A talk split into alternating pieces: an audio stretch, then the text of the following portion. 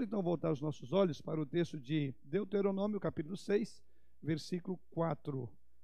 É, vamos ter como ponto de partida para o estudo dessa manhã o texto de Deuteronômio, capítulo 6, versículo 4.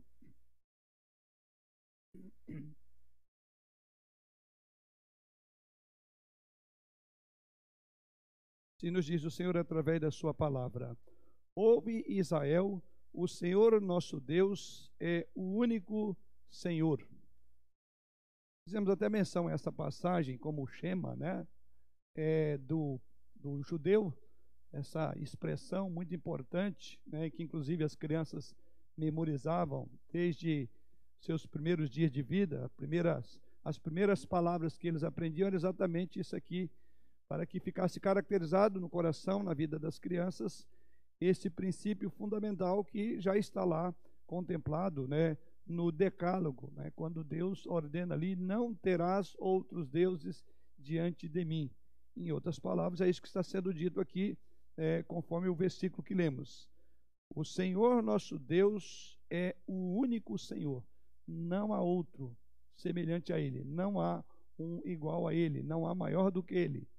Ele é o único Senhor, e isso Deus, inclusive, ordena no próprio mandamento, né? Não terás outros deuses diante de mim. Falando da singularidade de Deus. É singular, Deus é singular, não há outro, não existe outros deuses além do Senhor. E este assunto deveria estar muito bem claro na mente do judeu, por isso que eles faziam desse o grande chavão né, da vida deles. Né? Deus, o nosso Deus, é o único Senhor. E as razões pelas quais Deus instituiu ou lembrou o seu povo disso e estabeleceu como parte do decálogo, a primeira parte do decálogo é exatamente essa, o primeiro mandamento é sobre essa singularidade de Deus, é exatamente tendo em vista a natureza humana. Todo ser humano é adorador. Todos nós, por natureza, somos adoradores. Né? Porque nós já nascemos com esse instinto de adoração. Nós vamos ver isso no nosso estudo dessa manhã. E eu quero chamar a atenção dos irmãos exatamente para esse aspecto é, que eu quero iniciar aqui e vou prosseguir em outros estudos é, sobre um tema maior, é, a quem você adora. Esse é o nosso tema grande e dentro dele teremos vários subtemas. Uma vez que todos nós somos adoradores, a pergunta é: a quem é que você adora? E aqui eu estou falando a nós crentes, né? Aos irmãos aqui, aqueles que nos acompanham em suas casas, né? Porque todos nós adoramos, mas a questão é: quem é o nosso ídolo, né? Ou o que é que nós adoramos? A quem é que nós adoramos? Essa é a questão, tá? Então, para começar o nosso tema, é, embora sabemos que exista um só Deus, a nossa adoração pode ser dirigida a muitos deuses. Veja que no texto aqui Deus não admite outro Deus. Tanto é que aqui nesta essa expressão inicial da, da ideia do judeu era o Senhor nosso Deus é o único Deus. Então não há dúvida de que ah, existe um só Deus. Mas a questão é que todos nós, por sermos adoradores por natureza, nós podemos dirigir a nossa oração ou a nossa adoração a outros deuses. Fica claro então que as pessoas por si mesmas não têm condição de adorar o Deus verdadeiro. Elas precisam de ser direcionadas. Tanto é verdade que um dos textos que mais à frente nós vamos ler e olhar com mais, é, mais um olhar mais detido sobre ele, é exatamente ali quando Paulo diz que é, as pessoas fizeram como objeto da sua adoração a criação, não é isso? Que em vez de adorar o Criador, então fizeram de Deus a imagem de aves, quadrúpedes, répteis e assim por diante. E aí diz que eles se tornaram nulos em seus próprios raciocínios, uma mente obscurecida. Ou seja, o que Paulo diz é que o homem por si mesmo, por si só, ele não é capaz de é, chegar à adoração verdadeira. Então, esses são dois movimentos. Né? Se, por um lado, todos nós temos uma natureza que busca adoração, buscamos a, a, a, a, a quem adorar, por outro lado, deixado por conta dessa nossa desse instinto religioso presente no homem, que Calvino chamava de senso divinitatis, e mais à frente também vou falar sobre isso. Então, à medida que o homem é deixado à mercê dessa sua inclinação natural para adorar, ele não chegará a Deus se não for conduzido pelo próprio Deus. Então, daí porque a advertência desse texto nessa manhã é fundamental. O Senhor nosso Deus é o único Senhor. E aí entra quais seriam os deuses mais adorados de nossa época, já que todos nós somos adoradores. Uma outra pergunta: é possível é, ser crente e adorar outros deuses? Esses e outros assuntos serão hoje tratados, né, ou vamos iniciar uma série de estudos focados sobre isso. E eu quero começar falando exatamente sobre é, essa, essa visão do nosso tempo de querer tirar Deus da sua agenda. E o primeiro tópico que eu quero abordar aqui é que há uma mentalidade nos dias atuais em que nós, é, embora sendo todos adoradores, a primeira coisa é que é uma tentativa de dizer que não existe Deus. Tá? Então, todos nós somos adoradores por natureza. Há uma tentativa atual de fazer do homem um ser não necessariamente religioso. Ou seja, há uma tentativa nos dias atuais de negar a religiosidade, dizer que o homem não é religioso. Esses esforços demonstram é, que, com o desenvolvimento da sociedade, esse esforço de dizer que o homem não é um ser religioso, que o desenvolvimento da sociedade, o conhecimento que as pessoas alcançaram hoje, as suportas crendices são promovidas por religiões, ou seja, que é uma invenção humana, que a, a ideia de religiosidade é uma invenção humana. Ou seja, o homem pós-moderno, que é, são, esse é mais um dos temas da pós-modernidade, que é o nosso foco desses tempos para cá. Então, o homem pós-moderno, ele não quer admitir a religiosidade inata e presente, porque ele diz que nós evoluímos, e eu vou chegar lá, nós chegamos a um nível de, de conhecimento, de tecnologia, de sabedoria, de autonomia, que é inadmissível nos dias atuais nós considerarmos que existe religiosidade, porque religião é uma invenção, é um mecanismo das religiões, são coisa, é, é algo obsoleto, algo que não tem espaço na agenda do homem pós-moderno, que a pós-modernidade nega a necessidade da religiosidade, nega não só a necessidade, mas nega a própria religiosidade, porque diz que o homem evoluiu tanto e a religião ela não faz parte de uma agenda é, de um contexto pós-moderno. Religião é coisa retrógrada, é coisa do passado, é coisa inventada por seres humanos. Então, esse é o primeiro tópico que eu quero é, considerar aqui e as implicações disso. Né? Na realidade, o cerne da posição do tempo atual é a tese de que é, a religião ou que o homem é apenas uma espécie dentre outras espécies. Então, o paradigma evolucionista assume então que o homem é só mais um produto do acaso. Então aqui vai tirando a ideia de religião do homem. Ele é apenas, na visão é, é, é, pós-moderna evolucionista, então ele é fruto do acaso. Portanto, o que, diver, o, o que diferencia nós, seres humanos, dos outros animais é apenas a sua racionalidade. E ele diz que isso é fruto de um sistema mais completo evolutivo, de evolução. Então, a nossa racionalidade é um processo que veio, é, é, é um desenvolvimento de um processo que hoje nós chegamos a ser, ser seres racionais, lógicos e pensantes. Porém, a religiosidade não faz parte de um mundo intelectual. Quer dizer, nós avançamos bastante, a tal ponto que não há necessidade de existência de Deus. Tá? Segundo essa posição, quanto mais o homem então avança para a racionalidade e para o conhecimento, principalmente o conhecimento científico, mais ele se distancia da crença religiosa. Então, por isso que o nosso tempo ele exclui a necessidade de Deus. O mundo pós-moderno, uma mentalidade pós-moderna, simplesmente diz que Deus é desnecessário. E então, por isso que os irmãos verão vários movimentos da pós-modernidade, e todos eles, embora caminhando de vários ângulos, todos eles estão convergindo por um único lugar, que é tornar Deus desnecessário em sua agenda. Deus não, não há necessidade de Deus. Então, quanto mais nós trabalhamos para apagar a ideia de Deus, para apagar a ideia de religiosidade, mais nós estamos é, construindo uma sociedade cientificamente capaz, evoluída e complexa como a nossa. Então, esse é um ponto que é, é, lida a questão da religiosidade com os dias atuais. Todos os dados históricos, segundo esse, esse posicionamento, disponíveis, na verdade, é, segundo essa visão, tendem a mostrar: olha, não existe religiosidade, mas sim ela é fruto de invenção humana. Religião, igreja, tudo isso é coisa inventada pelo homem, porque não encontramos fundamento disso. Porém, quando nós olhamos agora para a história, a história vai exatamente desmentir essa tentativa de uma visão pós-moderna de excluir Deus da sua agenda, de excluir religiosidade. Por que, que dizemos isso? Ah, os, existem inúmeros indícios da religião presente como algo inato no ser humano. Então, começando pelas escrituras sagradas. Logo no Éden, quando Adão e Eva tiveram seus filhos, né, nós observamos ali, aliás, antes mesmo de tê-los, Adão e Eva já deveriam ter uma relação de culto, de adoração a Deus, não é isso? Porque nós encontramos lá que na viração do dia, Deus vinha ao encontro de Adão e Eva.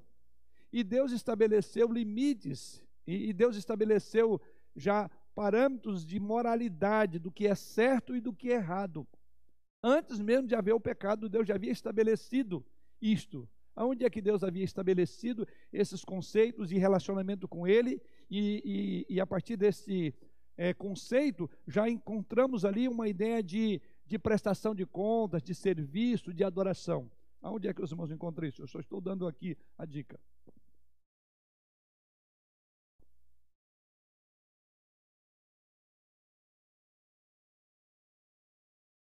No Deus, o final de tarde, quando o próprio Deus ia ao encontro de Adão e Eva, justamente para ter essa comunhão, eles terem a comunhão com Deus, e tendo essa comunhão com Deus, teria ali todo um, um, relato do que estaria sendo feito, né? Toda a parte que Adão tinha como é, o chefe ali para administrador de todo o cultivo, de todas as coisas ali, os nomes que Deus até deu a ele a obrigação de dar aos, aos animais, toda essa parte aí, eu penso nessa forma aí que é uma forma de culto daquele época, né? Correto.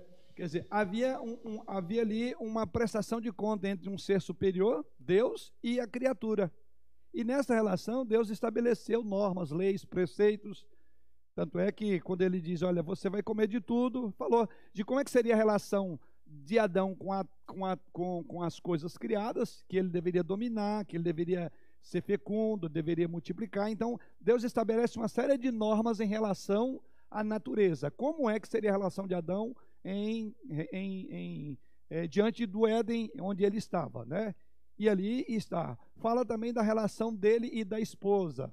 É isso? Quando Deus estabelece a relação, ela será sua companheira, porque não é bom que o homem. Então Deus estabelece as relações horizontais. Adão e Eva, Adão Eva e a natureza à sua volta, como deveria, como deveria. Mas também Deus estabelece um princípio de religião, de relacionamento com Ele.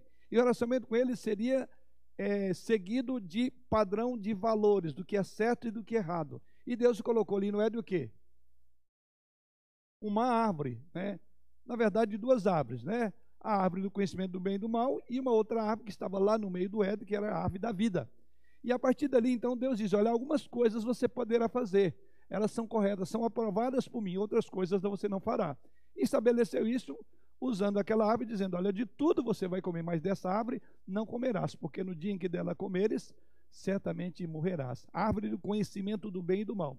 Então ali já se estabelece uma relação do Criador com a criatura, e nessa relação a criatura deveria obedecer a Ele, obedecer a Deus. Então, a partir daí nós vemos já esse senso de relacionamento com, com vou usar a palavra com Deus, mas depois não a palavra ser superior, seja o nome que a pessoa quer dar, ela tem uma relação. Então é inegável, aí isso vem lá da nossa origem. Então é inegável, contrariando assim essa visão pós-moderna de que a religiosidade é uma invenção humana, ela não é. O próprio Éden é um reflexo claro disso. Mas essa semente é, que Deus colocou em Adão e Eva, e consequentemente a todos nós, porque todos nós somos criados à imagem e semelhança de Deus, essa semente, esse senso de divindade, senso divinitatis, que será o nosso segundo tópico nessa manhã, nós vamos ver que ele já é natural na própria criação, nas próprias, nos próprios é, as criaturas de Deus. E assim vemos em toda a história. Então, a história há indícios de que todos os povos, gravem bem, todos os povos, todas as civilizações nunca deixaram de construir templos e adorar os seus deuses. Toda a história. Não há um único momento na história da humanidade que esse senso de divindade, que a religião não estivesse presente nas mais variadas formas e culturas. Então a própria história, ela é uma negação, ela nega exatamente essa tentativa de uma visão pós-moderna de dizer que foi uma invenção humana. Não, a gente poderia dizer, ela nasceu com o homem. O aspecto de religião nasce com o homem, é nato do ser humano. Tanto à luz das Escrituras, e aqueles que não creem, não admitem a Escritura, não podem negar quando leem a história e diz: olha, todas, aí, toda a história da humanidade, seja mais longínqua do, no passado aí, você encontrará marcas de religião em todo ser humano, todo ser humano. Tá? Então, esse é o ponto que nós devemos levantar aqui, contrapondo essa mentalidade que eu estou trabalhando agora, de que o homem, é, a religião é uma invenção, é produto da invenção humana, porque o tempo atual não admite religiosidade. Bom, é, quando olhamos então para as Escrituras, somos informados também, saindo da, do ponto de vista da história, somos informados também que o homem é um ser é, naturalmente religioso, porque ele foi criado à imagem e semelhança de Deus. Vamos ler esse, esse texto? Gênesis, capítulo 1, versículo 26. É, não, verso 27. O que diz aí? Criou Deus, pois, o homem, a sua imagem, a imagem de Deus o criou. Homem e mulher os criou. Isto, esse é o ponto fundamental de toda uma visão é, sobre esse senso de divindade. Porque o homem foi criado à imagem e semelhança de Deus. O homem tem espírito, né? ele é um ser vivente. A ele foi soprado, ou nele foi soprado a vida que vem de Deus. Lembra? Deus formou o homem do pó da terra, mas depois soprou ali o espírito nele. Ele passou a ser alma vivente. E isso encontramos no próprio texto, que Deus fez o homem à sua imagem e semelhança, ou seja, no DNA nosso, nosso DNA carrega, por assim dizer, o DNA de Deus, da existência. É, por isso que é impossível negar a existência de Deus. É impossível é, negar a ideia da religião, porque ela é, é parte do nosso DNA. Então nós somos criados um ser adorador, somos criados um ser espiritual, porque a própria Bíblia diz que Deus nos formou, nos criou a sua imagem, quer dizer, dotou-nos da sua imagem, seus, do seu caráter, dos seus atributos. Como assim estudado em teologia, os atributos comunicáveis de Deus, a capacidade de entender, de aprender, a espiritualidade, tudo isso são atributos que o animal não tem, mas nós temos. Então isso nos vincula diretamente ao nosso Criador. Então aqui mais uma vez vemos à luz das Escrituras que é uma falácia essa tentativa de dizer que a religião, religiosidade é invenção, que o ser humano não é religioso. O fato de sermos produtos não de um processo aleatório como e do acaso, como prega a, teo, a teoria da evolução, mas sim sermos é, é, é, é, é fazermos parte do plano e do propósito de Deus, então isso nos conduz de volta para Ele. É aquilo que Agostinho muito bem colocou lá nas suas primeiras confissões. Fizeste-nos para ti e a nossa alma está desassossegada enquanto não voltar para Deus novamente. Então nós aspiramos por este repouso de volta. Então isso então mostra uma ligação, né? Se Deus nos fez, né, e dotou-nos desta espiritualidade, é natural que sendo parte da sua criação e sendo obra da sua criação, o nosso maior desejo é, de fato, voltar a nossa adoração para aquele que nos fez, para aquele a quem nós devemos tudo que somos e temos. Esse é o tópico. Tá? Então, sendo assim, o fato é, de não sermos produtos do, do acaso e nem aleatório, então isso nos faz voltar novamente para Deus. Com isso, irmãos, o homem foi criado por Deus para buscá-lo, porque só a eternidade, ou só na eternidade, este homem encontra sentido para a sua existência, uma vez que o Senhor Veja o que diz lá Eclesiastes 3:10. Eclesiastes 3:10 diz o seguinte: que o Senhor pôs a eternidade no coração do homem, sem que este possa descobrir as obras de Deus, fez dele desde o princípio até o fim. Olha que coisa preciosa que Salomão afirma.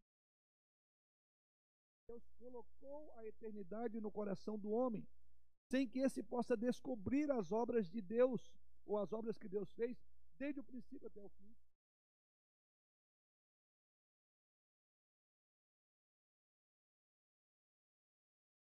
Ao mesmo tempo,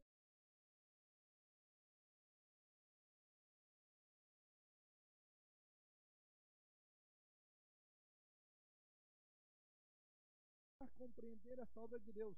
E diz que o homem não é capaz disso. Ou seja, por isso que um dos pontos importantes na eternidade é estudar sobre Deus.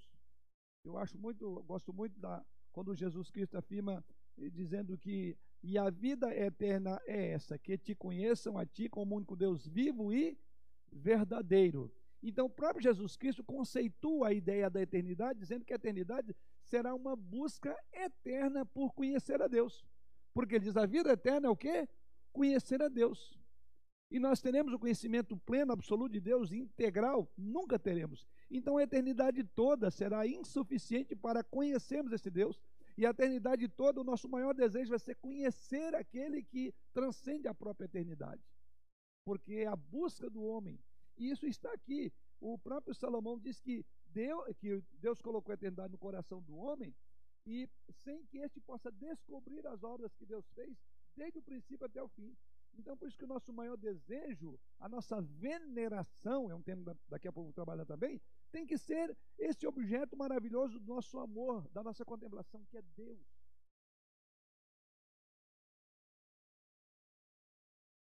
Quer excluir, porque se eu admitir a existência de Deus, então eu admito é, é, padrão de valor, de moralidade, eu admito que eu terei que ser avaliado nas minhas, nas, na, na, minha, eu terei que prestar conta. Então, o que está por trás da ideia é, da negação de Deus é eu não tenho para quem, não tenho é, que prestar conta da minha vida.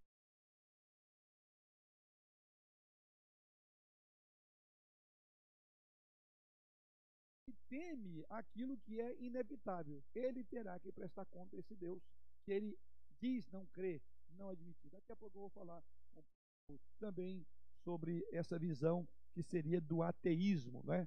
Mas eu vou chegar lá. Sim, João. Nesta visão da eternidade, temos todo que nós Pedro nos diz assim, é, o título né, do, do, do parágrafo que ele quer trazer ali, o cristão deve esperar no Senhor viver vida reta, estudar as Escrituras e crescer em Cristo. Versículo 18 resume assim: Antes crescei na graça e no conhecimento do nosso Salvador Jesus Cristo, a Ele seja a glória, tanto agora como no dia eterno, esse dia que nós vamos viver com Cristo. Dentro disso, dessa visão, hoje eu posso pensar de forma. Eu sei, eu sei que ainda vou ser transformado, meu corpo será transformado, mas eu hoje experimento a eternidade. Eu estudo a palavra de Deus, busco a palavra de Deus.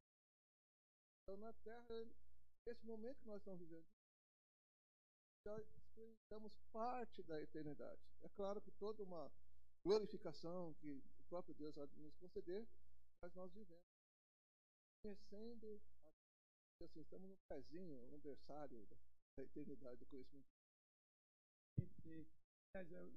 Eu sempre lembro que o número dele forte habitar em alto beira-mar. Terra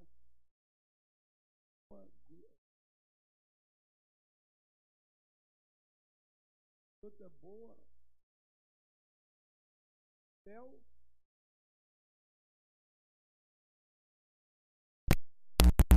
é um, é um hino teologicamente perfeito, correto. Né? Então ele diz aí que já é céu, não importa onde você habita, quanto que você ganha. E ele diz, o que, que é céu? O que, que ele diz que já é desfrutar do céu nesse hino? Ele fala desfrutar perdão, o que mais? Quem está com o hino aí? Desfrutar perdão, o que mais? Veja aí, que são conceitos que o, o, o João acabou de colocar, que é exatamente o que nós desfrutamos. Perdão tem a ver com relacionamento entre nós e o nosso Criador, entre criatura e Criador. Perdão tem a ver com uma satisfação moral que damos a Ele. E diz que quando você nessa terra já tem isso, você já está usufruindo do céu. Em no 206, 102.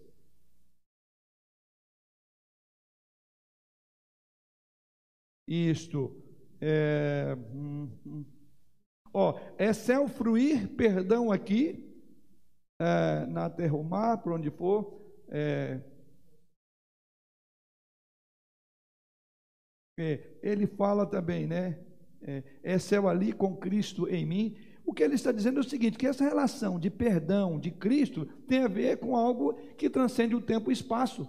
Então ele diz: não importa que se eu habite num local, num casebre, numa casa boa, ou que não seja boa, se em alto monte, à beira-mar, isso não importa. Ele diz que já é céu, porque você está contemplando um relacionamento celestial, porque é de perdão entre criador, entre criatura e criador. Você recebe perdão de Deus. Então ele diz exatamente isso que o João colocou ainda agora, né? O fato é que todos nós já usufruímos, já nos beneficiamos da eternidade agora. E é isso que Jesus Cristo diz, né? É, a vida eterna é essa que te conheço. Então, teologia é estudo da pessoa de Deus. Então, de certa forma, o que nós estamos fazendo aqui agora? Nós estamos curtindo a eternidade, né? Cada vez que tratamos desse assunto, nós estamos falando de alguma coisa que transcende o tempo e o espaço.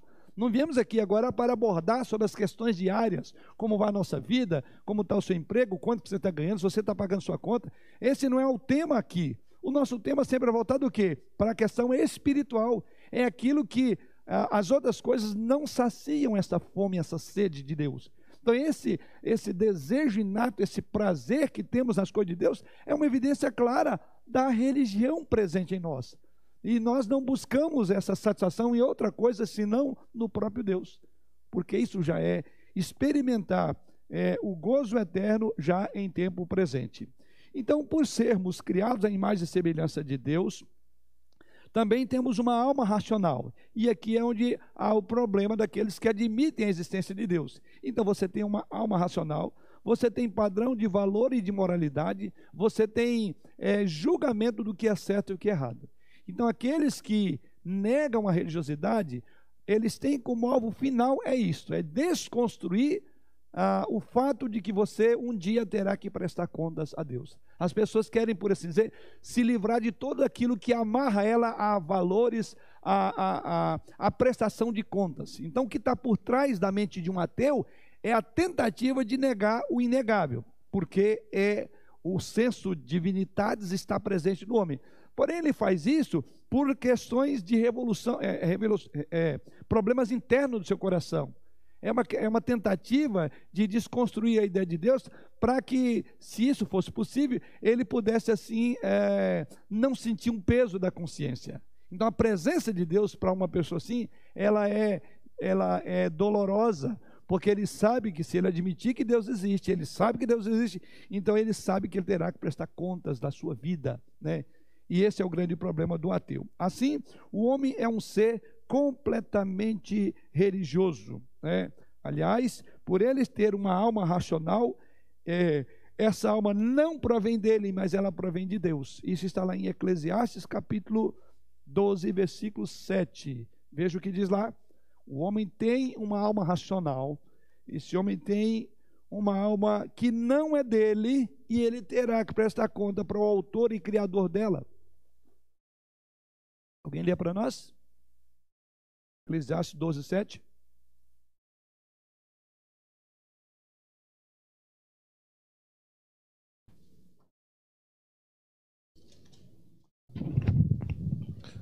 E o pó volte à terra como o era, e o espírito volte a Deus que o deu. Vaidade de vaidade, diz o pregador, tudo é vaidade. É assim que Salomão conclui a, o, o, livro de Eclesiastes, né? Dizendo que o pó volte à terra como era. Então, o pó, ele, por assim dizer, ele surgiu no tempo e no espaço. E a terra está dentro desse contexto. E ele vai voltar para a matéria, como era. Mas fala de um diferencial enorme. Então ele não será como alguém diz, né? Não é um cachorro que se sepulta e acabou. Não acaba ali. O pó, sim, ele tem um tempo, e ele vai ficar no tempo e no espaço. Ele vai voltar para a terra como era. Mas algo que diz aí que o homem ele tem uma outra natureza. A natureza constitucional dele não é só daquilo que vai terminar com o tempo ou que vai acabar no tempo, que é o corpo. Mas, diz aí, o espírito volta a Deus que o deu. Inclusive, nós vamos encontrar de volta o nosso corpo quando? Mesmo esse pó que vai voltar à terra como era. Isso, um corpo glorificado na segunda vinda de Jesus Cristo. De tal maneira que essas duas partes condicionais do homem, a alma né, e o corpo, elas, elas integram o ser humano como um ser completo. A morte, que é fruto do pecado, lembra? O salário do pecado é a morte. A palavra de Deus diz que nem carne nem sangue podem herdar o reino de Deus. Então, mas é esse mesmo corpo que aí sim glorificado viverá eternamente com o Senhor. Então, o próprio é, é, Salomão afirma aí que a nossa matéria, o pó volte à terra, mas o espírito volta a Deus que o deu. Então, é, esse é o problema, é a luta do ateu, é que é negar essa questão, porque ele vai chegar aquele dia em que o espírito dele será requerido de volta e ele terá que prestar contas a Deus. E aí a angústia, aí a, a, a crise que o ateu tem, né? é a crise. Quer dizer, ele tenta, é, ele tenta vender a ideia de que Deus não existe, na verdade, com o propósito de tentar minimizar o problema moral que ele tem de prestar conta, um problema teológico. Todo homem tem um problema teológico para lidar com ele. E quando ele não resolve esse problema em Cristo, fora de Cristo, o que, é que tem? Desespero, condenação, então é uma tentativa de apagar isto. E é o que nós vamos entrar daqui a pouco. Então, os motivos mais profundos e básicos estão conectados à realidade de que ele foi criado por Deus e para Deus. O homem foi criado por Deus e para Deus. Tanto é que o texto que foi lido agora fala exatamente isso, né? Que nós vamos voltar para Deus, né? O pó volte à terra, mas o Espírito volte a Deus que o deu. Porque é, então, por mais que o homem moderno então negue essa verdade, ela é absoluta e ela então nos direciona ao próximo tópico. Então, aqui o primeiro tópico é essa tentativa de uma visão pós-moderna dos evolucionistas de negar a religiosidade. Isso então nos leva a um outro tópico que é um, um tópico, eu diria, mais concentrado, que é a questão do ateísmo. Mas como fica então o ateu?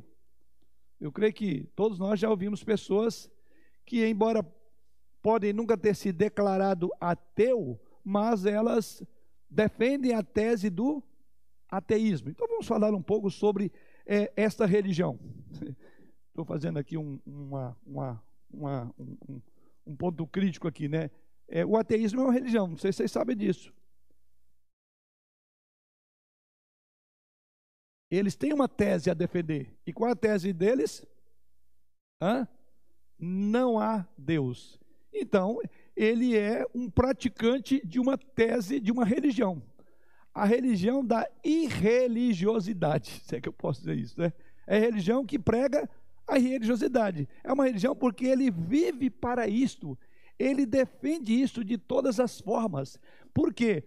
Ele está lutando com este primeiro toque que nós abordamos, que é esse senso de divindade. Isso incomoda, isso desconforta. Então o tempo todo ele vai viver para dizer: não, não, isso não existe, isso não é verdadeiro. Eu não posso admitir, não quero que você admita, eu não quero prova, eu não quero evidência sua. Você precisa de acreditar na minha fé ateísta. Você precisa de acreditar na minha visão ateísta. E por isso que eles disputam, eles discutem. Né? Há um debate. Né? O que é até contraditório. Se Deus não existe, por que tá te, tá, você está tão desconfortável? Eu não tenho problema com isso. Né? Aliás, eu lembro uma ocasião, eu acho que já comentei isso aqui aos irmãos, que do lado da casa onde eu morava em Goiânia, na casa é, pastoral, tinha uma, uma, pessoa que se dizia ateísta, né? Ela era uma ateia. E ela, essa pessoa sempre sempre me provocava, principalmente nas manhãs de segunda-feira, que em tese é a folga pastoral, e ali eu tinha como parte da minha, é, do meu espairecimento e também da minha atividade de limpar, varrer a porta lá. E essa pessoa sempre dizia, sempre brincava. A tia de brincadeira, mas disse no, no, como é que é? Toda brincadeira no, é, no fundo de toda brincadeira tem um pouco de verdade, né? E tinha assim, porque era, era o que ele pregava. Só que nós nos respeitávamos muito. Então, ele levava, digamos, numa boa. E ele sempre falava que Deus não existia e tal, fazia algumas brincadeiras com a religião e tudo, e falava que isso é uma. Era exatamente essa ideia, que isso é uma invenção é, humana e tal. Mas o assunto dele era só esse. Não tinha uma segunda, uma ocasião em que nós estávamos na porta, que o assunto dele era religião. Aí eu cheguei a ele e disse: Olha, Fulano, é...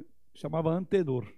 Falei, Antenor, é... lembra, né, Gina? Antenor, eu estava pensando, não tem uma vez, eu quero até, eu sinto até desconfortável, mesmo que a gente brinque um pouquinho, eu não gosto muito dessas brincadeiras, que no fim, no fundo, ela, ela acaba dando uma cutucadinha. E eu também te respondo dando uma cutucada. Eu acho que isso é muito desconfortável para a nossa relação, embora nunca brigamos.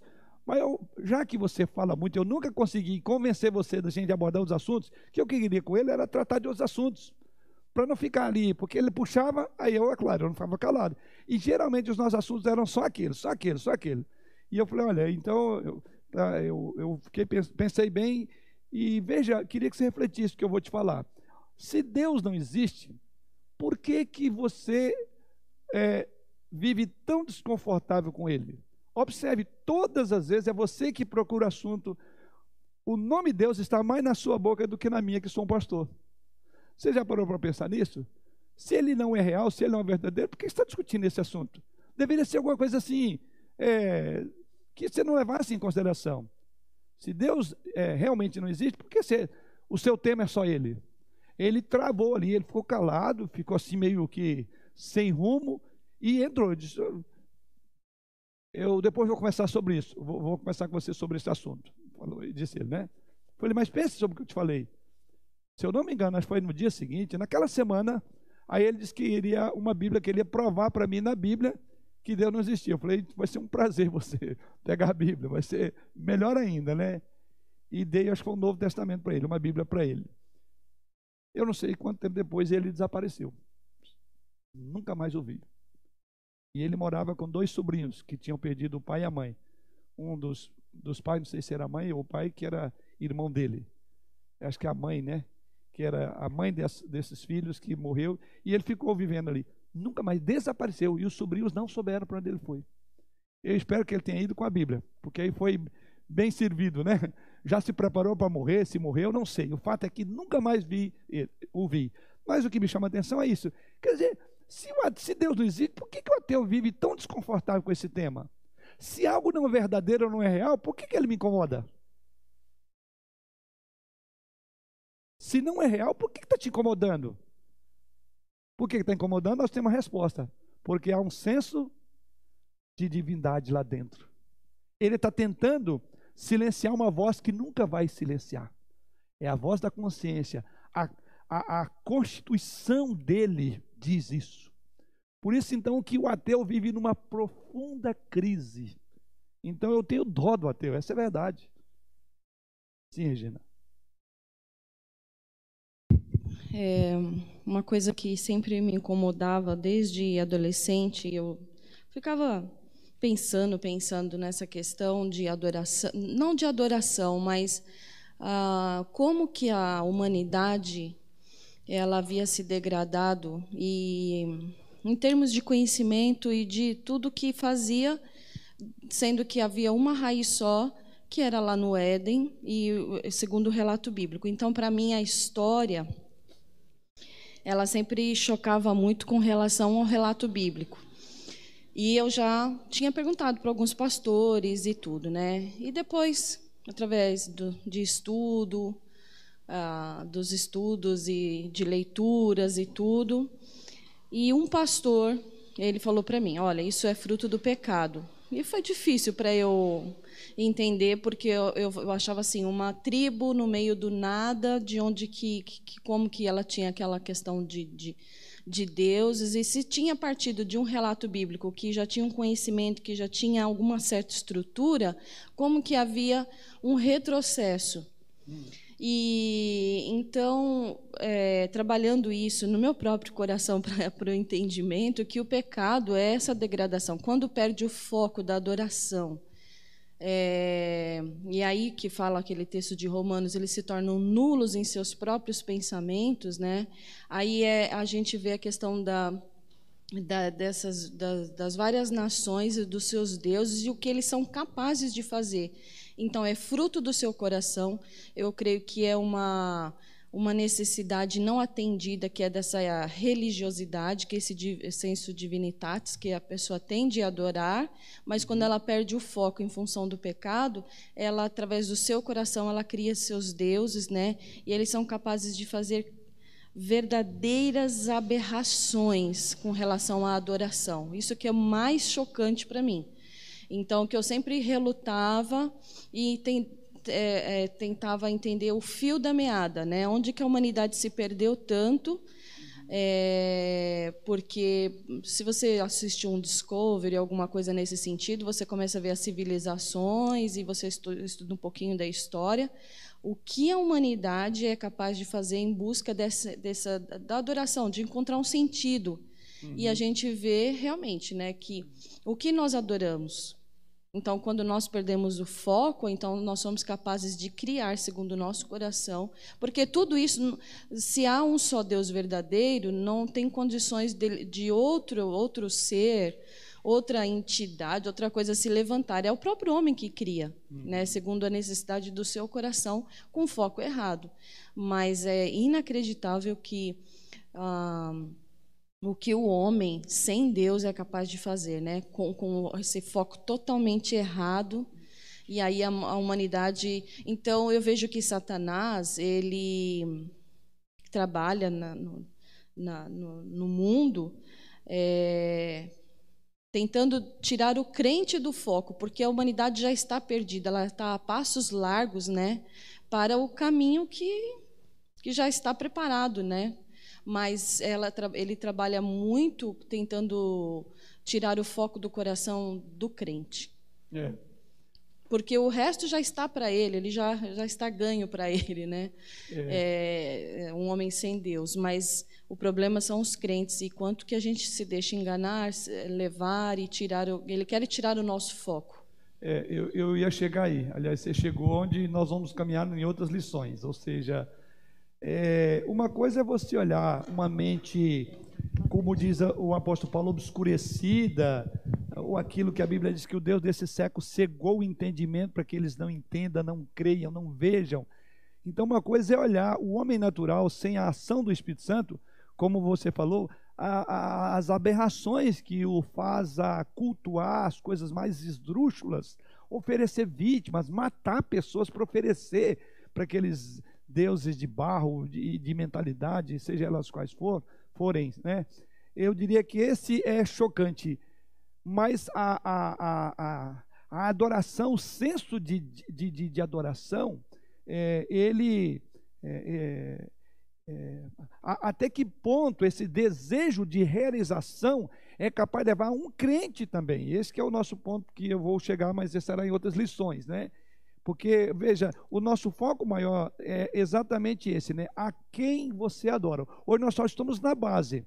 Nós estamos na base que o homem é um ser adorador. Agora, a quem adora? Nessas mais variadas formas de religiões, de seitas, nós vemos coisas absurdas, como você colocou. Mas eu diria que é mais absurdo um povo que se chama povo de Deus fazer o que faz. O que, que era mais chocante? É o modo como aquelas nações com as quais Israel conviveu, por onde passou, que tinham seus objetos de adoração, é chocante, né? Você vê por onde a nação de Israel passava. Mas mais perplexos nós ficamos porque eles tinham uma noção de Deus. Eles tinham conhecimento de Deus, eles tinham uma lei dada por Deus. E o que, que eles fizeram dela? Simplesmente, olha, logo quando eles saem pelo deserto, no quarto dia de peregrinação, vendo toda a ação de Deus, o que, que eles fazem? Vai lá e faz uma réplica dos deuses do Egito e ajoelha e diz: Ó, oh, é, é, é, esses são os deuses que te tiraram. Então isso é mais chocante, é mais ofensivo. Eu diria que é mais impactante do que olhar, como a Regina colocou aí, as mais variadas formas de religiosidade, como as pessoas se dão essas suas religiões. O que, que elas são capazes de fazer? O mais grave é que esse ser de divindade, quando nós não temos o foco como foi colocado, somos capazes de fazer, de fazer bezerros para nós adorarmos. O que é mais chocante. Porque não se trata de alguém ignorante, mas de alguém em quem a graça chegou e alcançou e transformou. Então é mais impactante, eu diria, muito mais ofensivo para Deus. Muito mais ofensivo. Mas nós vamos chegar lá. Esses serão estudos mais para frente. Eu falei com relação à Regina que é aí que nós vamos chegar. Sim, o Pedro. Ah, no YouTube, o irmão Alexandre fez uma pergunta. Ele disse: Eu vivi com ateus que ligavam para a religião e viviam bem com isso. A Bíblia alerta para não matarmos a nossa fé. É possível ficarmos totalmente mortos e vivermos totalmente sem Deus? Ele começou na fala aí, é, de Mateu, Eu vivi com ateus que ligavam para a religião e viviam bem com isso. A Bíblia alerta para não matarmos a nossa fé. É possível ficarmos totalmente mortos e vivermos totalmente sem Deus? Ele diz com relação a, a que os amigos deles eram ateus, mas que eles ligavam para a religião. Ligavam? Isso. Ligavam. E eles viviam bem com isso. E aí ele fala que a Bíblia fala para não matar a fé. E é possível ficar totalmente mortos e vivermos totalmente sem Deus?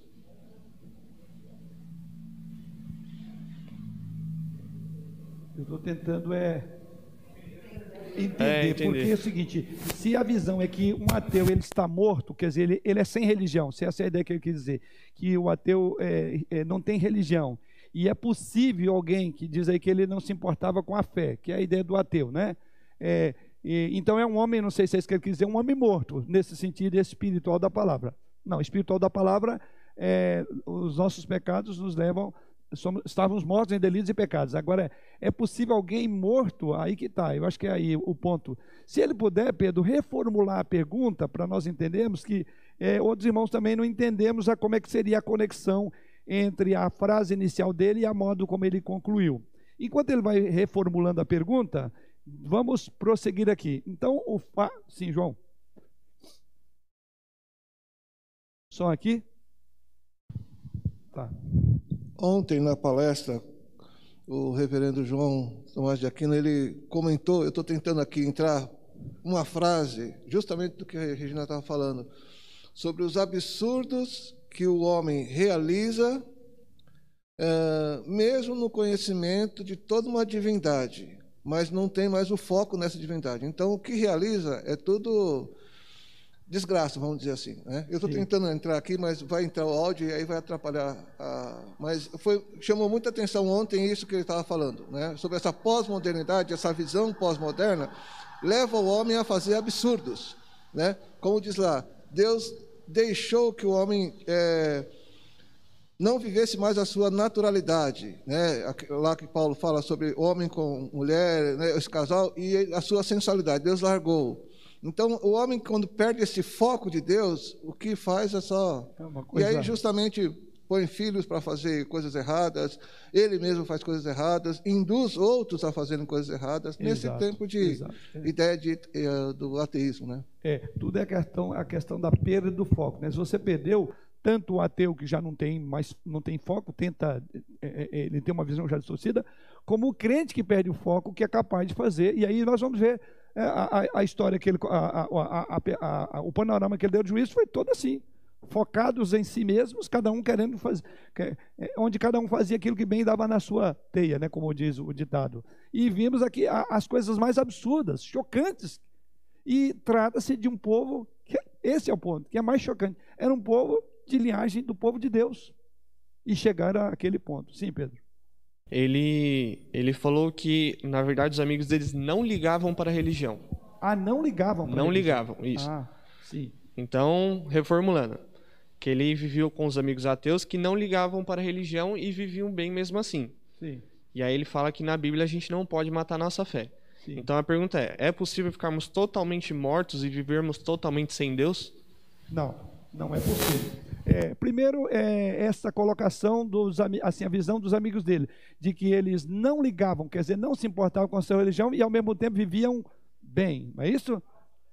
É isso que eu ia falar. É uma visão, é vender uma mentira, porque não é possível. Eu acho que é o ponto. Aí agora ficou melhor, deu para gente entender aqui. Então é impossível que alguém que nega a existência de Deus, que não se importa com a religião e viva bem, porque é impossível viver sem Deus bem. E isso é, é, eu diria que é mais uma tentativa de uma visão de alguém que quer é, é, obliterar, apagar completamente a ideia de Deus. Então, é, o que eu diria é que não é verdadeira a colocação inicial é, desses amigos, ou seja, eles não estão sendo verdadeiros. Dizer que eu não, não, não, não, não me importo com a religião, não me importo com Deus, enfim, é a visão do ateu, e no entanto vivo bem. Isso é uma falácia, é uma falácia. Eu creio que talvez a relação que o próprio Alexandre teve, eu tenho com esses seus amigos, vai demonstrar isso, que são pessoas que eles o foco é tentar negar Deus, dizer, é aquilo, essa é a visão do pós-modernismo, né? É, a Deus é desnecessário na agenda do mundo pós-moderno, irmãos. Esse é o grande problema. Antigamente havia problemas de, de liberais, de e uma série de outros debates teológicos. Hoje o problema não é se a Bíblia é verdadeira, se ela é a palavra de Deus, a questão é: Deus é necessário para nós hoje? O mundo pós-moderno, eles, eles falam que não há necessidade de existência de Deus. Então, tudo que o nosso mundo faz é uma tentativa de apagar essa ideia. Então, esse conceito de, de, de, de ateísmo é comum em nossos dias. Observe que não é fácil desenvolver a fé bíblica cristã num contexto onde é tudo árido, as pessoas não interessam por fé, por crença mais, porque cada um é objeto da sua própria seu próprio interesse. Aí vamos voltar para o tema de ontem, né?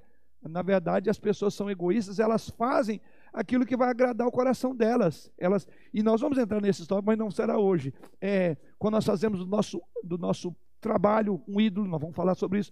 Quando nós fazemos nós mesmos o objeto da nossa adoração, quando nós usamos ícones, sejam até religiosos, pastores, líderes, como um foco, isso é idolatria. Nós vamos ver o quanto que, é, quando nós perdemos o foco, a que ponto nós cristãos somos capazes de chegar. Não só o ateu, porque do ateu você não espera muita coisa mesmo. Mas o mais chocante é de um crente que perdeu o foco. O que nós vemos ali no texto de, de juízo foi tudo isso. Pessoas que perdiam o foco. Elas não olhavam para Deus, mas procuravam fazer ter a sua autorrealização. Então vamos falar um pouco aqui sobre ateísmo, né? Como fica o ateu? Nenhum ser humano é ateu por natureza. Nenhum ser humano é ateu por natureza. Ainda mais do tipo de ateísmo que vemos hoje em dia. Então, por natureza, ele não é. Porque se você admitir que um ser humano ele é, ele é, ele é, é ele é naturalmente ateu, você está negando o princípio bíblico. Qual o princípio bíblico? Que Deus fez o homem à sua imagem e semelhança. A não ser que você exclua o ateu que ele não nasceu de Deus, que ele não vem de Deus, ele vem de onde? Isso nós não admitimos. Ou seja, então, a primeira coisa, essa é uma premissa bíblica, tá? Não existe ateu por natureza. Ateísmo significa basicamente a negação da existência de um ser superior e supremo, não necessariamente do Deus das Escrituras. Mas, então, esse é um ponto importante. Né? A, a, a negação, a visão do ateísmo é a negação da existência de um ser superior e supremo, não necessariamente o Deus das Escrituras, mas de toda e qualquer divindade. Então, não existe divindade para o ateu. Não existe ser superior. Não existe ser supremo. Apesar de ter implicações diferentes, o ateísmo é o irmão próximo do agnosticismo. Eu quero também falar um pouco sobre agnosticismo. Ou seja, o que é o agnosticismo? É a crença por é a crença baseada no ceticismo, onde desconsidera por completo qualquer coisa sobrenatural e metafísica. Então, ateísmo e agnosticismo são irmãos siameses. Enquanto que o ateísmo tem como ideia tirar o conceito de ser superior, de ser supremo, de divindade, isso é a visão do ateísta, o agnóstico, que é esse irmão mais velho dele, baseia a ideia da, do ceticismo, que desconsidera qualquer coisa natural, desculpa, o sobrenatural e o metafísico. Então, essa é a questão. O agnóstico desconsidera algo que é sobrenatural e metafísico. Não crê em milagres. Então, meta é além de, e física é o termo metafísico, que é além do campo observável. Então, tanto o ateísmo, que vai focar em dizer não existe ser superior, não existe ser supremo, não existe divindade, o agnóstico vai dizer não existe sobrenatural, o agnóstico vai dizer: não existe algo metafísico, eu só creio naquilo que eu consigo ler, que eu consigo ver, que eu consigo apalpar, que eu consigo provar. Então, esses dois caminham do mesmo lado. A palavra ateu, para os irmãos terem ideia, ela é relativamente antiga, mas anteriormente não designava pessoa, anteriormente não significava pessoa sem qualquer tipo de crença. No passado, ateísmo não era qualquer pessoa sem tipo de crença. Na realidade, eram chamados ateus aqueles que criticavam, e assim começou a ideia. O ateu era aqueles que criticavam a religiosidade praticada em seu tempo. Então, era uma, uma insurreição contra a religião. O ateu iniciou, inicialmente, era exatamente aqueles que criticavam a religiosidade prática do seu tempo. Então, nesse sentido, é o conceito de ateísmo. Então, à luz dessas duas, desses dois pontos, dessa constatação, é algo completamente inovador e altamente estranho para nós hoje a própria história e essência do homem que hoje estabelece a independência da religiosidade humana. Ou seja, se isso é tão antigo quanto a história humana, que a tentativa, o ateu era uma tentativa de desconsiderar a visão prática da religiosidade, ele é tão antigo quanto a própria natureza humana. Porque desde lá já vemos culto, já vemos adoração, falamos de Adão e Eva. Então, em outras palavras, por isso dizemos que não existe é, o ateu é, é, por natureza. Porque por natureza ele é como nós, ele tem o senso de divindade. Obviamente, todos que vivem sem o conhecimento real e verdadeiro das Escrituras em seus corações é, transitarão entre a idolatria cega e o ceticismo autossuficiente. Vou repetir, dentro desse ponto, obviamente, todos que vivem sem o conhecimento real e verdadeiro, aquilo que a Regina falou que nós vamos desenvolver lá na frente. Todos que vivem sem este conhecimento real e verdadeiro das Escrituras, sobre a sua própria natureza, que é dado através do Espírito Santo, certamente eles vão é, é, considerar dois pontos. Né? Ou o ceticismo autossuficiente, quer dizer, eu sou cético, eu subsisto em mim mesmo, eu preciso de mim mesmo, ou eu vou caminhar para a idolatria. Só tem dois caminhos. Né? A idolatria, quando eu desconsidero a revelação bíblica, eu então passo a ser um idólatra. É aquilo que está lá em Romanos capítulo 1. Que tendo conhecimento de Deus, que conhecimento? Conhecimento geral. Deus se revela por meio das coisas criadas. Então ele não tinha um conhecimento é, é, é, é, acurado de Deus a partir das Escrituras e pela revelação do Espírito Santo. Ou seja, qualquer conhecimento que eu tenho da minha religiosidade, qualquer esfera em que a minha religiosidade é alimentada, que não é indicada, orientada pela Bíblia e pela iluminação do Espírito Santo, vai me transformar em quê? Num idólatra. Eu só tenho dois caminhos: ou eu vou para a idolatria, ou então eu vou ser um ateu pregando a minha autossuficiência, a, a, a não necessidade de Deus, então eu serei cético e autossuficiente. O ateu é um cético autossuficiente, que é um tipo de religião. Enquanto que a idolatria você busca a, as coisas para ajoelhar para ela, o, o, ateu ele, ele olha para ele mesmo. Então todo ateu é orgulhoso por natureza, ele é autossuficiente. Ele é um poço de orgulho, é natureza de um ateu. É exatamente, ele é cético e ele é autossuficiente. Então nós temos dois extremos. E qual o caminho da moderação? É a revelação dada por Deus através das Escrituras e pela iluminação do Espírito Santo que nos fará religiosos, voltando para quem?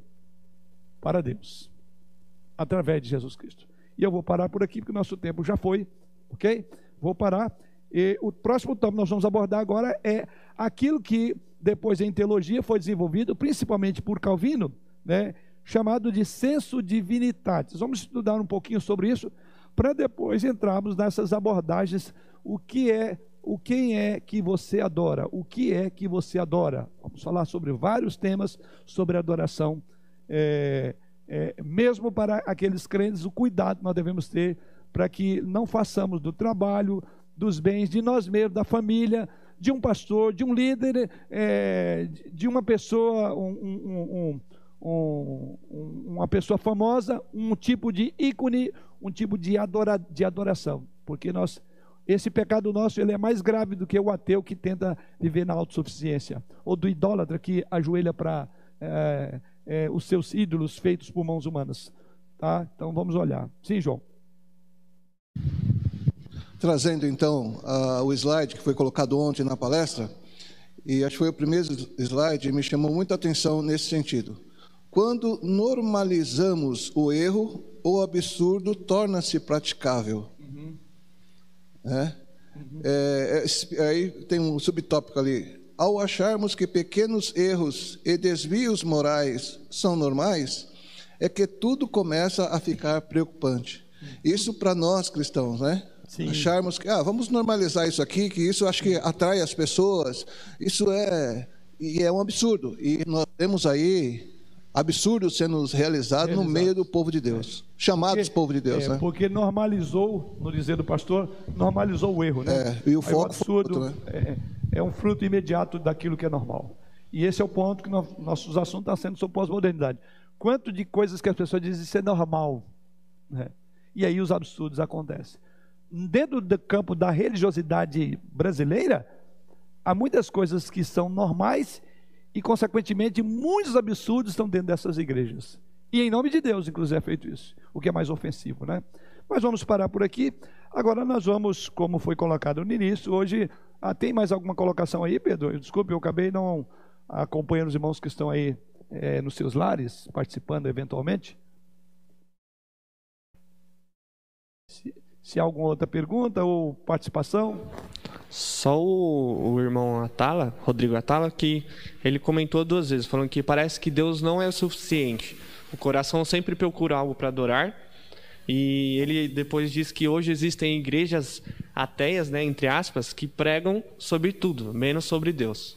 Sim, é curioso essa colocação dele, igrejas ateias, né?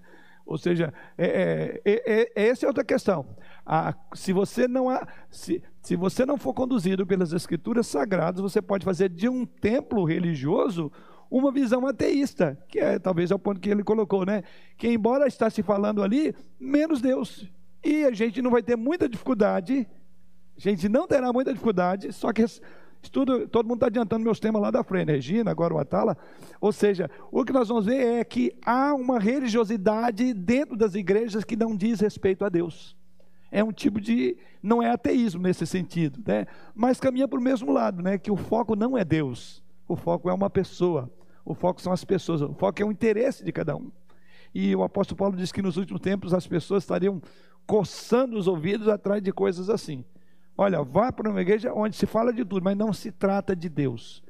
Essa é a razão porque começamos esse tema por entender que ele vai ser bastante importante e necessário no contexto que nós vivemos hoje sobre o que é ou a quem é que você adora. É o nosso grande pensamento. A quem é que você adora?